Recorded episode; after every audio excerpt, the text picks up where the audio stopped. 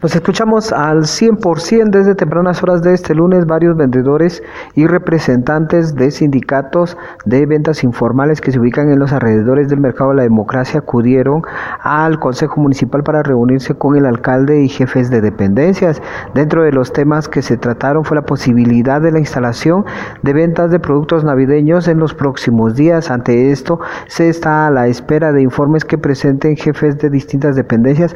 Esto para verificar la posibilidad o no que se dé la autorización de estas ventas. Es Mar Juárez de Comunicación Social de la Comuna Quetzalteca quien habla respecto a este acercamiento que se tuvo en la alcaldía de Quetzaltenango. Bueno, en este caso fue eh, un tema también eh, que se trató, eh, estuvo presente también la Dirección Municipal de Abastos y se están haciendo los análisis para poder establecer una cantidad de, de ventas, si en caso se llegara a aprobar, que pueda cumplir con el aforo establecido según el tablero de alertas. Esto es cuanto podemos comunicar y se está a la espera de poder realizar la reunión del COE el próximo martes, mañana, para poder ya tomar una decisión en relación a ello.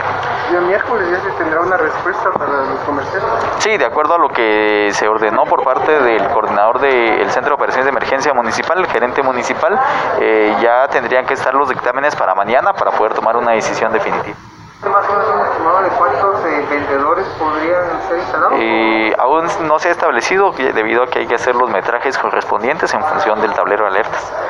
El martes pasado, en reunión del Centro de Operaciones de Emergencia, se conoció que alrededor de 1.500 vendedores son los que se estarían instalando tanto sobre la 15 como 16 Avenida en la zona 3 de la ciudad de Quetzaltenango. Además, se tiene un estimado de que otros 400 más estarían instalándose de manera ocasional en esos lugares. Regreso a cabina como nos escuchamos.